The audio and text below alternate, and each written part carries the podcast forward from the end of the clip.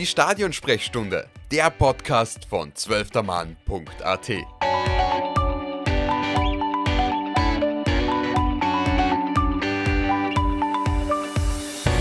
Der ÖFB durchlebt turbulente Zeiten. Der Rücktritt von Gerhard Milletich als Präsident des größten Sportfachverbandes bleibt nicht ohne Diskussionen. Daher empfehlen wir euch, die ersten zwei Folgen unserer Podcast-Reihe zum Thema Die Causa Milletich, was ist los im ÖFB anzuhören, falls ihr das noch nicht getan habt. Darin sprechen wir darüber, wie ein burgenländischer Geschäftsmann zum mächtigsten Mann in Fußball Österreich aufgestiegen ist, wie er den Trainer von Manchester United nach Wien lockte und wie er letztlich tief gefallen ist und als Präsident zurücktreten musste. Das war unser kleiner Hinweis. Mein Name ist Tobias Kurekin. Und mein Name ist Lukas Lorbeer. Und das ist die Folge 3 von Die Causa Milletich. Was ist los im ÖFB? Titel Wie tickt der Fußballbund?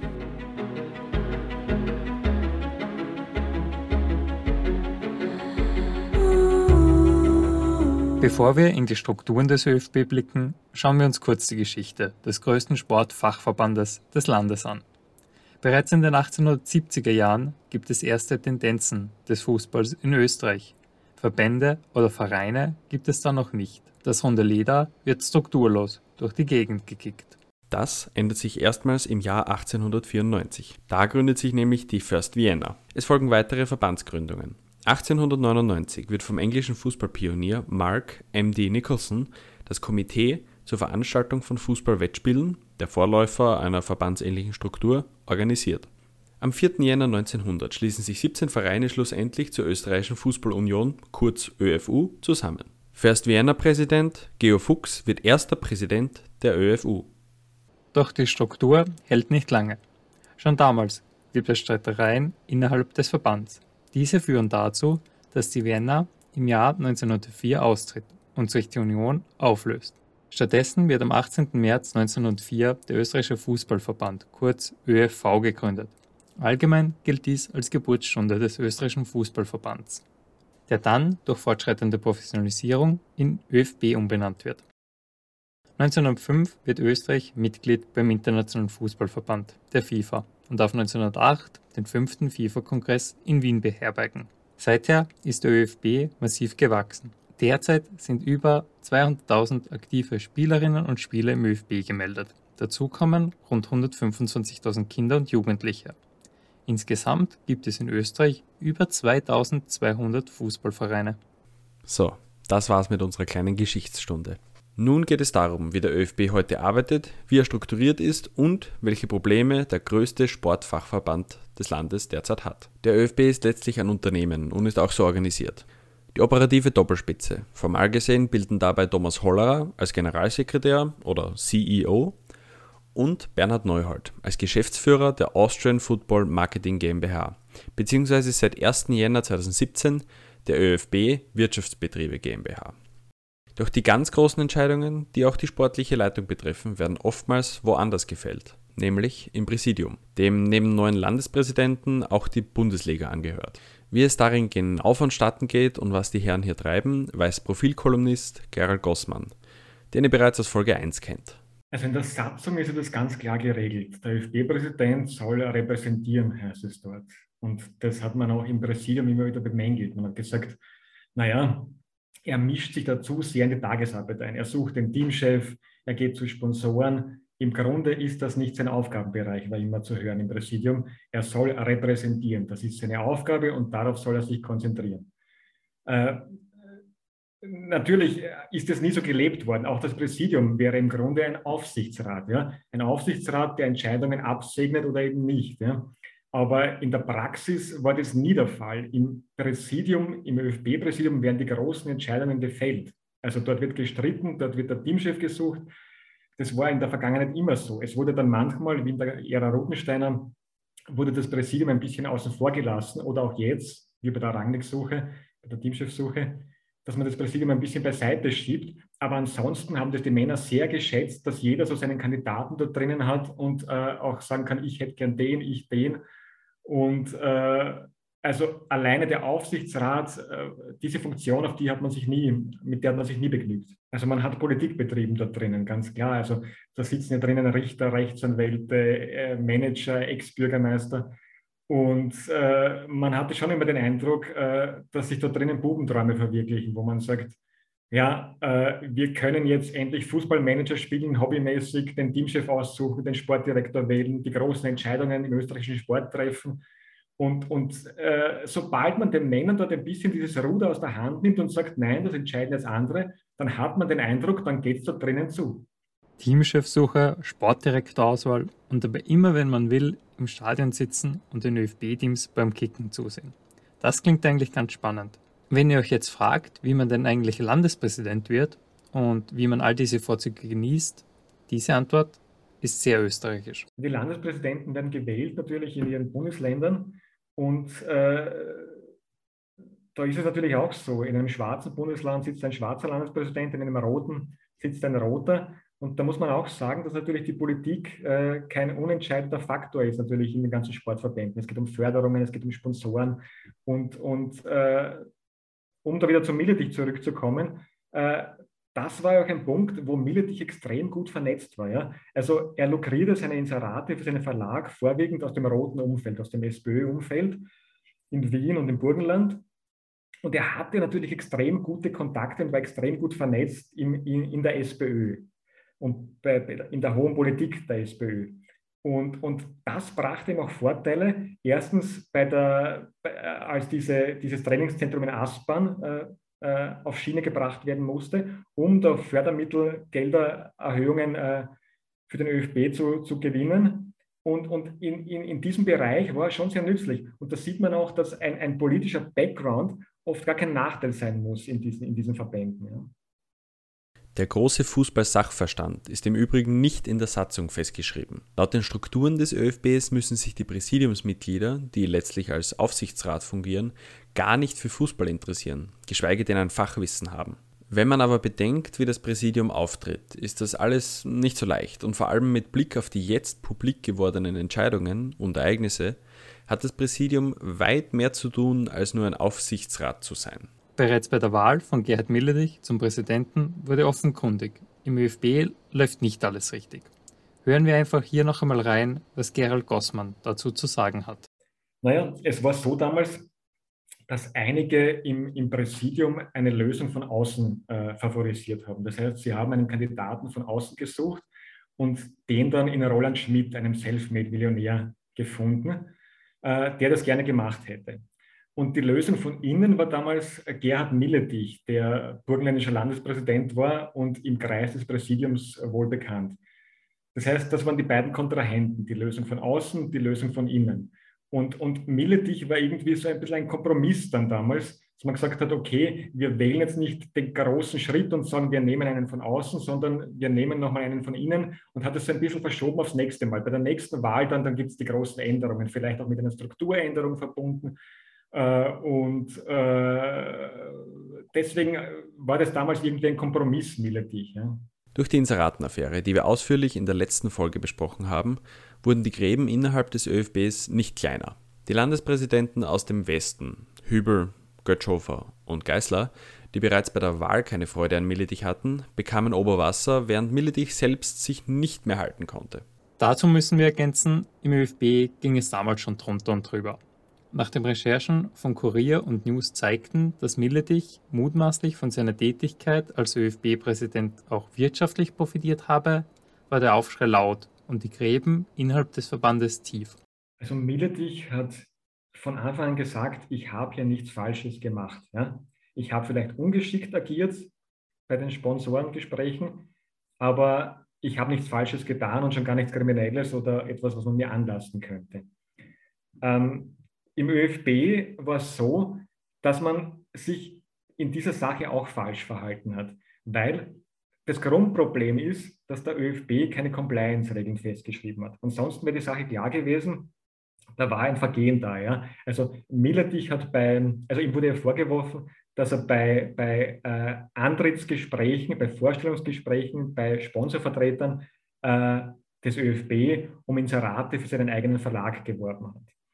Und äh, das ist ein Punkt natürlich, da, da kommt man schwer aus. Ja? Das ist eine Unvereinbarkeit.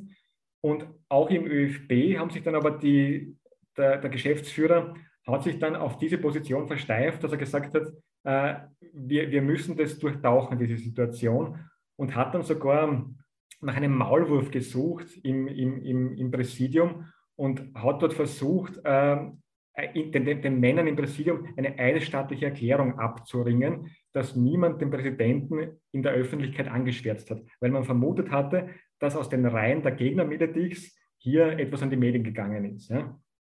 Und äh, dadurch hat sich diese Lagerbildung natürlich noch mehr verstärkt, weil jetzt waren da eh schon äh, zwei Lager, die sich, äh, die sich nicht sehr wohlgesonnen gegenüberstehen. Und dann natürlich ist das eskaliert, ja, durch diese Situation. Die internen Grabenkämpfe innerhalb des größten Sportfachverbandes, der immerhin auch mit 6,5 Millionen Euro Steuergeld jährlich gefördert wird, nahmen zu. Letztlich einigten sich die Präsidiumsmitglieder auf ein gemeinsames Vorgehen. So war allen klar, dass Milledich nicht mehr zu erhalten sei. Es war klar, dass das Bild dazu führt, dass man Milledich aus dem Amt schießt. Im Januar 2023 nahm der Burgenländer schließlich den Hut und der Männerbund war vorerst glücklich. Man hat sich auf einen Burgfrieden geeinigt im ÖFB. Ja? Das heißt, äh, die Männer haben sich mal darauf verständigt bei der letzten Sitzung, dass man jedenfalls nach außen hin nicht mehr dieses Bild abgeben möchte, künftig, das man in der Vergangenheit abgegeben hat. Friede, Freude, Eierkuchen ist natürlich nicht angesagt im ÖFB. Es gibt weiterhin äh, diese beiden Lager im, im Präsidium, die natürlich fürs erste Mal jetzt befriedet sind, weil äh, Milletich, der große Zankapfel ist weg, der Mann, den man weghaben wollte. Das heißt, das große Streitobjekt gibt es jetzt nicht, wo man sagt, da kriegen wir uns in die Haare. Doch nicht nur innerhalb des Präsidiums gibt es Unstimmigkeiten. Zuvor haben wir bereits über ÖFB-Generalsekretär Thomas Hollerer und Geschäftsführer Bernhard Neuhold gesprochen, die rein operativ gesehen die Zügel innerhalb des ÖFBs in der Hand haben. Doch auch diese beiden Herren sind alles andere als Freunde. Im ÖFB wird erzählt, dass die beiden mehr gegeneinander arbeiten als miteinander. Und das ist natürlich auf operativer Ebene schon ein Problem für den Verband. Jetzt kann man zwar sagen, wir wollen das nicht mehr nach außen dringen lassen. Die Frage ist, wie sehr regelt man das innen? Ja? Also der neue Präsident äh, Johann Gardner äh, hat, zu mir, äh, hat mir gegenüber betont, dass er den beiden Geschäftsführern vorgeschlagen hätte, äh, ein, ein, ein Meeting, ein regelmäßiges abzuhalten, ja, ein Sure Fix, wo man zusammenkommt und diese Missverständnisse oder diese, diese Streitereien ausräumt oder diese, diese Probleme im Zusammenarbeiten. Ja. Zu meiner Meinung nach ist es damit nicht getan. Ja. Du kannst ja nicht, wenn zwei überhaupt nicht mehr miteinander können, äh, die zusammensetzen einmal im Monat und dann wird alles gut. Ja. Also die Frage wird sein, wie sehr kann man das im ÖFB intern jetzt regeln, dass das wieder auf einer Ebene stattfindet, wo es dem Verband hilft oder ob das halt nicht gelingt. Ja. Aber verständigt hat man sich einmal aufs Erste darauf, dass man sagt, äh, wir tragen das nicht in der Öffentlichkeit mehr aus. Im ÖFB gibt es derzeit also einige Baustellen. Offenkundig wurden die unter anderem durch die Verfehlungen von Gerhard Milledich. Wir haben schon erzählt, der ÖFB-Präsident ist ein ehrenamtliches Amt. Die Präsidenten sind also entweder bereits in Pension oder haben noch einen anderen Hauptberuf. Milletich hat letztlich seine Position als ÖFB-Präsident dazu genutzt, um auch wirtschaftlich in seinem Hauptberuf voranzukommen. Nicht ohne Grund ist nun in der Öffentlichkeit daher eine Diskussion darüber entbrannt, ob der ÖFB tatsächlich gut beraten ist, seinen Präsidenten ehrenamtlich zu besetzen. Gossmann hat jedenfalls eine differenzierte Meinung zu dem Thema. Natürlich wäre es sinnvoller, wenn der Präsident das hauptamtlich tun könnte, weil er sich natürlich nicht auf seinen Beruf konzentrieren müsste, man nicht nur einen Pensionisten finden müsste in Sachen beim ÖFB, sondern ein, ein Mann seine ganze Zeit dafür aufbringen könnte, den ÖFB voranzubringen. Auf der anderen Seite ist der ÖFB ja so strukturiert, dass es einen ehrenamtlichen Präsidenten gibt, einen de facto Aufsichtsrat, das Präsidium und zwei Geschäftsführer darunter, also zwei Vorstände im Grunde. Äh, und vorgesehen wäre es ja so, dass die operative Tätigkeit die beiden Geschäftsführer erledigen. Und das tun sie ja auch. Und äh, man könnte die Struktur dahingehend verändern, dass man sagt, die zwei Geschäftsführer regeln äh, die Dinge. Abgesegnet wird es im Aufsichtsrat und der Präsident ist halt dafür da, dass er repräsentiert und dass er vielleicht hier und da einen Sponsor an Land zieht, wenn er gute Kontakte hat. Ja? Ähm, das ist das eine Modell, das man, glaube ich, beim ÖFB überlegt, äh, dass man die, die, die Stärke der Geschäftsführer mehr forciert und die operative Tätigkeit dort belässt. und das Präsidium mehr zum Aufsichtsrat macht und den Präsidenten repräsentieren lässt. Ja? Dann gibt es natürlich das andere Modell, dass man sagt, man will einen bezahlten Präsidenten und das aus dem Ehrenamt rausholt. Ja? Ist auch eine Möglichkeit. Ich sage halt immer, äh, es hängt im Endeffekt gar nicht so von der Struktur ab, sondern von den Köpfen, die in dieser Struktur sitzen. Weil es kann ja auch sein, dass ein bezahlter Präsident super Englisch spricht, äh, am internationalen Parkett äh, eine Top-Figur abgibt, dass er äh, charmant ist, lustig und, und galant, aber dass ihm der Fußballsachverstand fehlt. Ja? Oder dass er einfach nicht in der Lage ist, die richtigen Personen an die richtigen Plätze zu setzen. Ja? Also es gibt so viele Faktoren. Mir geht es in der, in der Vergangenheit ein bisschen ab, da wird immer nur diskutiert darüber, naja, äh, der Präsident, der Neue, sollte auf jeden Fall gut Englisch können, weil das konnte ja der Milletich nicht. Ja?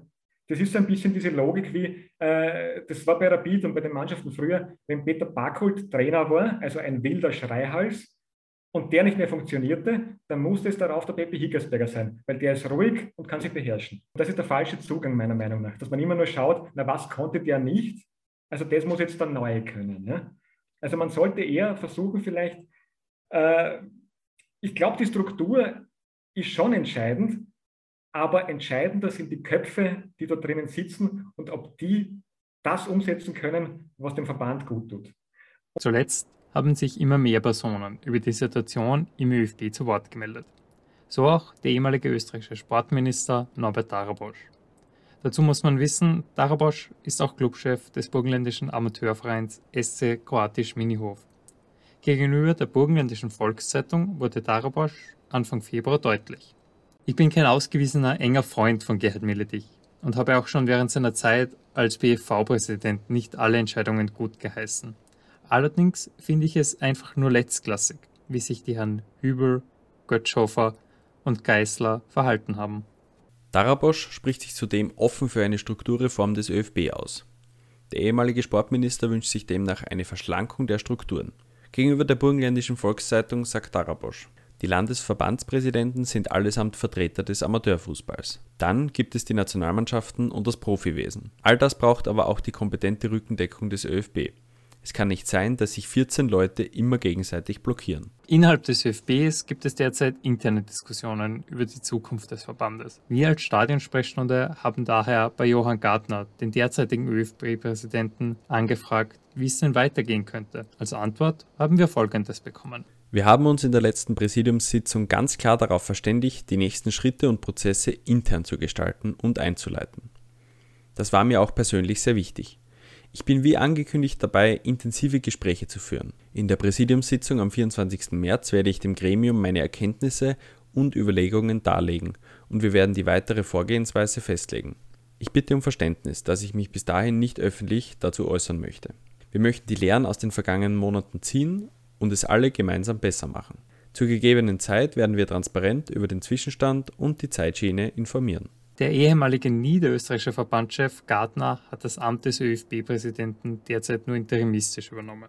Im Frühjahr soll dann im Zuge einer außerordentlichen Hauptversammlung dann wirklich ein Nachfolger für Milletich gefunden werden. Wer das sein kann, ist derzeit nahezu komplett offen. Eines dürfte sich jedoch nicht ändern, nämlich das Geschlecht des Präsidenten.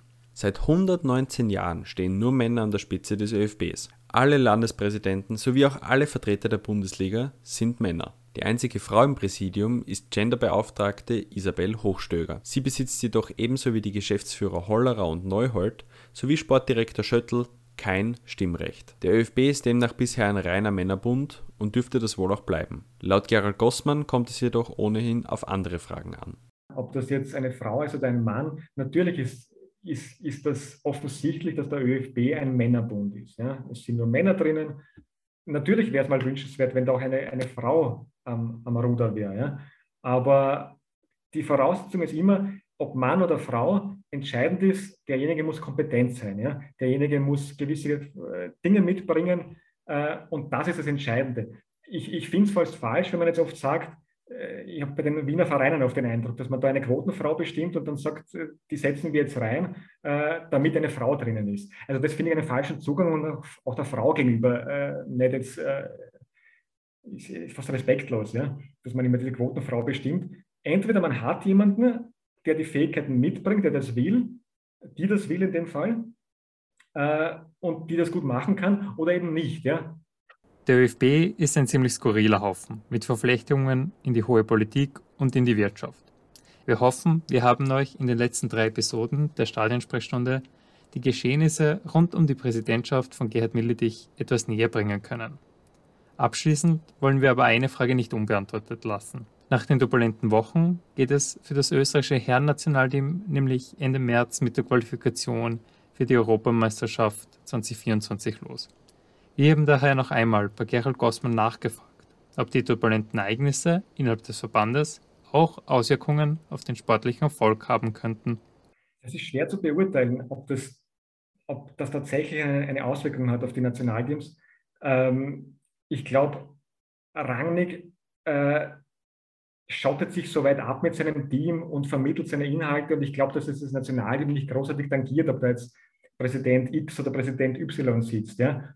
Auf der anderen Seite, bei gewissen Thematiken würde es äh, den Teamchef schon entlasten. Man hat jetzt gesehen, äh, bei dieser Stadiondebatte, die es gegeben hat. Der Teamchef will nicht mehr im Happelstadion spielen, sondern im Rapidstadion. Ja? Weil er sagt, wir wollen schon in Wien bleiben, weil da reisen die Spieler an, da, da, da kommt das Trainingszentrum her und da gibt es auch die meisten Zuschauer, also bleiben wir in Wien. Und äh, das wäre eigentlich eine Debatte für den Präsidenten, dass er auf einer gewissen Ebene mit den Leuten von Rapid das verhandelt. Aber nachdem es jetzt irgendwie so ein, ein, ein Machtvakuum gibt im Verband, musste da der Teamchef ran oder hat er sich in der Pflicht gesehen, bei diesem Fußballkongress auf die Bühne zu springen und zu sagen, so, ich will dort spielen und das will ich jetzt durchsetzen, stand der Peter. Ja? Und, äh, und das wäre halt so ein Aufgabengebiet für einen Präsidenten, wo man sagen könnte, da könnte sich ein Präsident einbringen und müsste nicht der Teamchef diese Agenda übernehmen. Ja? Aber nachdem im ÖFB derzeit alles ein bisschen schwammig ist, äh, ist das halt alles nicht so klar zuordnenbar. Und mit dieser Erkenntnis verabschieden wir uns und beenden unsere kleine Serie zur Causa Milletich. Was ist los im ÖFB? Wir danken euch, liebe Zuhörerinnen und Zuhörer, fürs Dabeisein und Andreas Heidenreich vom Kurier und Gerald Gossmann für ihre Einblicke in die Affäre. Mein Name ist Tobias Kurakin. Und mein Name ist Lukas Lorber. Wenn euch die kleine Serie gefallen hat, freuen wir uns natürlich auf gute Bewertungen auf Spotify oder Apple Podcasts. In diesem Sinne verabschieden wir uns aber und sagen Danke und Ciao.